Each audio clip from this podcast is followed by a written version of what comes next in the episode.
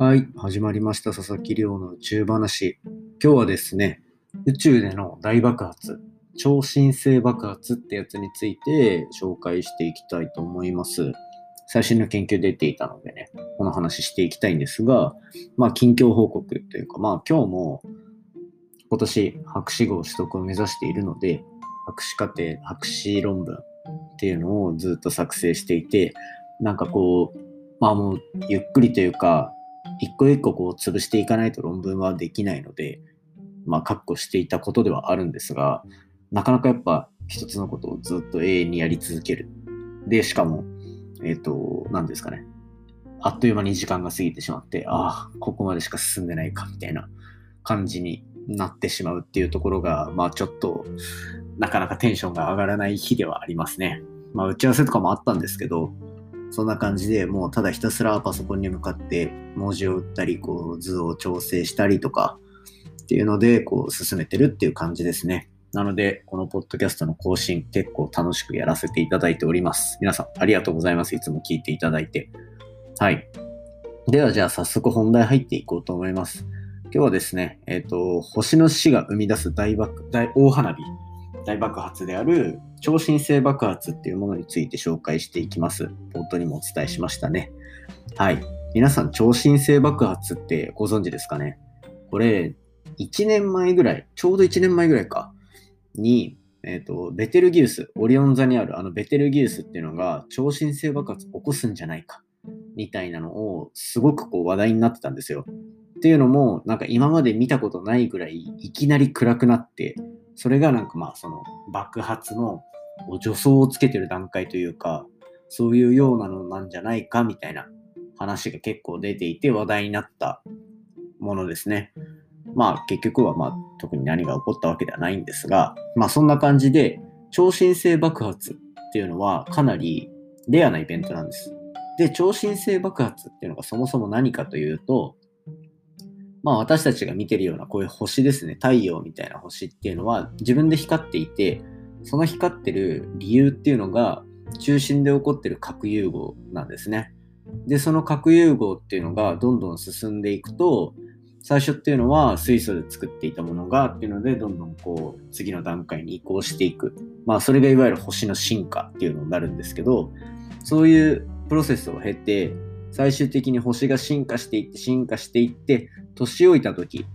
に最後どうなるかっていうとその内側からの内側の燃料を使い切ってしまうんですよ。核融合の。核融合の燃料っていうのを使い切ってしまうとどうなるかっていうと内側から外に向かって働く力がなくなるから一気に星が重力でぐちゃっと潰れてしまうんですね。でその潰れる勢いで爆発すると。グッバンみたいな感じで爆発してしまうというのが、まあ、超新星爆発と言われるものですね。なので、まあ、星の最後の死死に際の大花火みたいな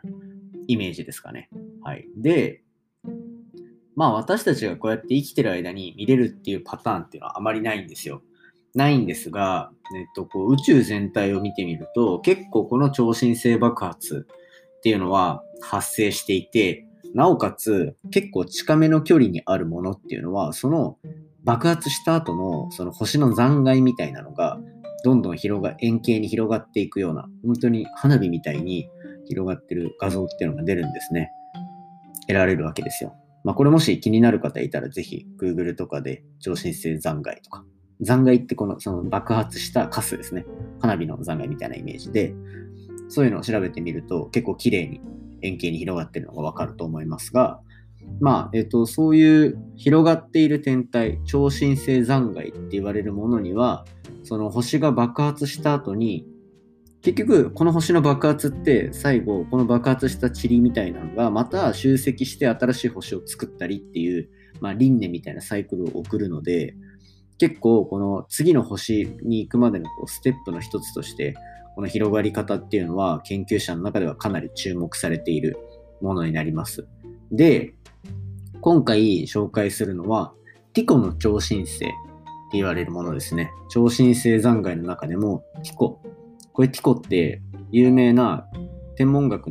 の祖と言われているティコ・ブラーエっていう人の名前がついた、えっと、超新星残骸なんですね。どんどん広がっている花火みたいな天体です。はい。で、これ、まあ円形に広がっていってるんですけど、その膨張していく速さっていうのが、約、えっと、1秒あたり 9000km。だ 9000km 毎秒で進むんですよ。半端ないスピードですよね。もう、えっ、と、音速が、えっ、と、1秒に300メートルとかしか進まないので、1秒に9000キロ進むんですよ。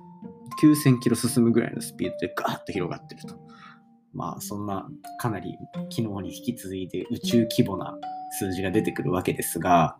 まあ、こういう、こいつは、まあ、そのぐらいのスピードで動いてますから、結構人間がこの生きてる間に複数回観測してあげると、その広がっていく様子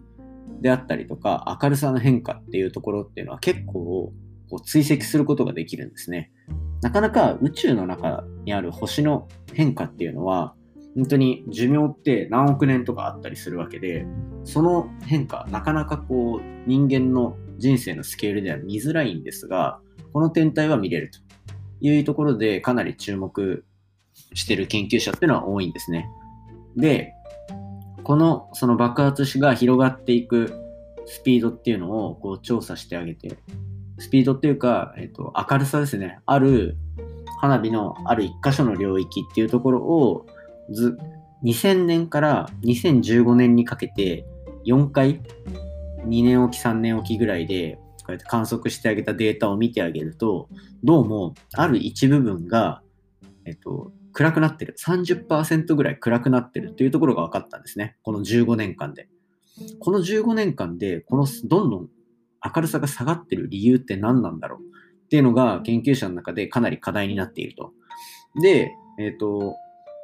結局、それの原因っていうのが磁場なんですね。磁場。あの、磁石がひっつくあの磁場です。もともと星っていうのは、本当に皆さんコンパスとか使ったことあると、コンパスじゃない？いいのか。コンパス使ったことあると思うんですけど、あの、まあ、北を指すじゃないですか。N 極、S 極みたいな。なんで、地球にもそういう磁場っていうのは存在してると。で、なんか他の話でもしたことあると思うんですけど、太陽でも、太陽とかでも同じように磁場っていうのが存在してるんですね。ただ、えっ、と、その爆発した瞬間であったりとか、広がっていく過程っていうのは現在、こう、研究が真っ只中なわけで、爆発した後、もともとの星の磁場っていうのがどういうふうに伝わっているのかっていうところは分かっていないんですよ。で、えーと、そういうふうにさっき言ったみたいに 9000km 毎秒で進んでるものっていうのはその速さを利用した光っていうのが出てるので明るさが70%になってしまった30%低下したっていうことはつまりは、えっと、その広がっていく物質の速度が30%落ちたっていうことになるわけですね。これが何を意味してるかっていうと、そこにその爆発して広がってる物質が何かしらのこの相互作用をして、新しく磁場っていうのができてしまったんじゃないかっていうのが今回最新の研究で指摘された部分です。なえっと、今回の話ちょっとなんか図とかがないとややこしいかと思うんですけど、簡単に言うと、こう爆発して広がっていく物質の速さっていうのを見てあげてたと。ただ、その速さっていうのがある一部で、なんか15年ぐらいで30%ぐらい下がってるっていうのが分かったと。で、これはどうもいろいろ調べてあげると、磁場っていうのがそこに新しく生まれて、広がっていこうとしてる物質を磁力でこう引っ張って出ていかないようにするみたいな感じになっているっていう新しい発見が今回論文で紹介されておりました。ただですね、この論文でも最終的に言われている通り、なんでこの一部分が、でいきなり磁場が強くなってしまったのかっていうところも分かっていないし、もともと持っていた星の磁場っていうのがそこにどうやって関与していたのかっていうところもまだ分かっていないんですね。っていうところで、まだ今後この研究っていうのはかなり進んでいくんじゃないかというところが注目されているところです。ちなみに、えーと、太陽は、えーと、相当先まで爆発しませんので皆さんご安心ください。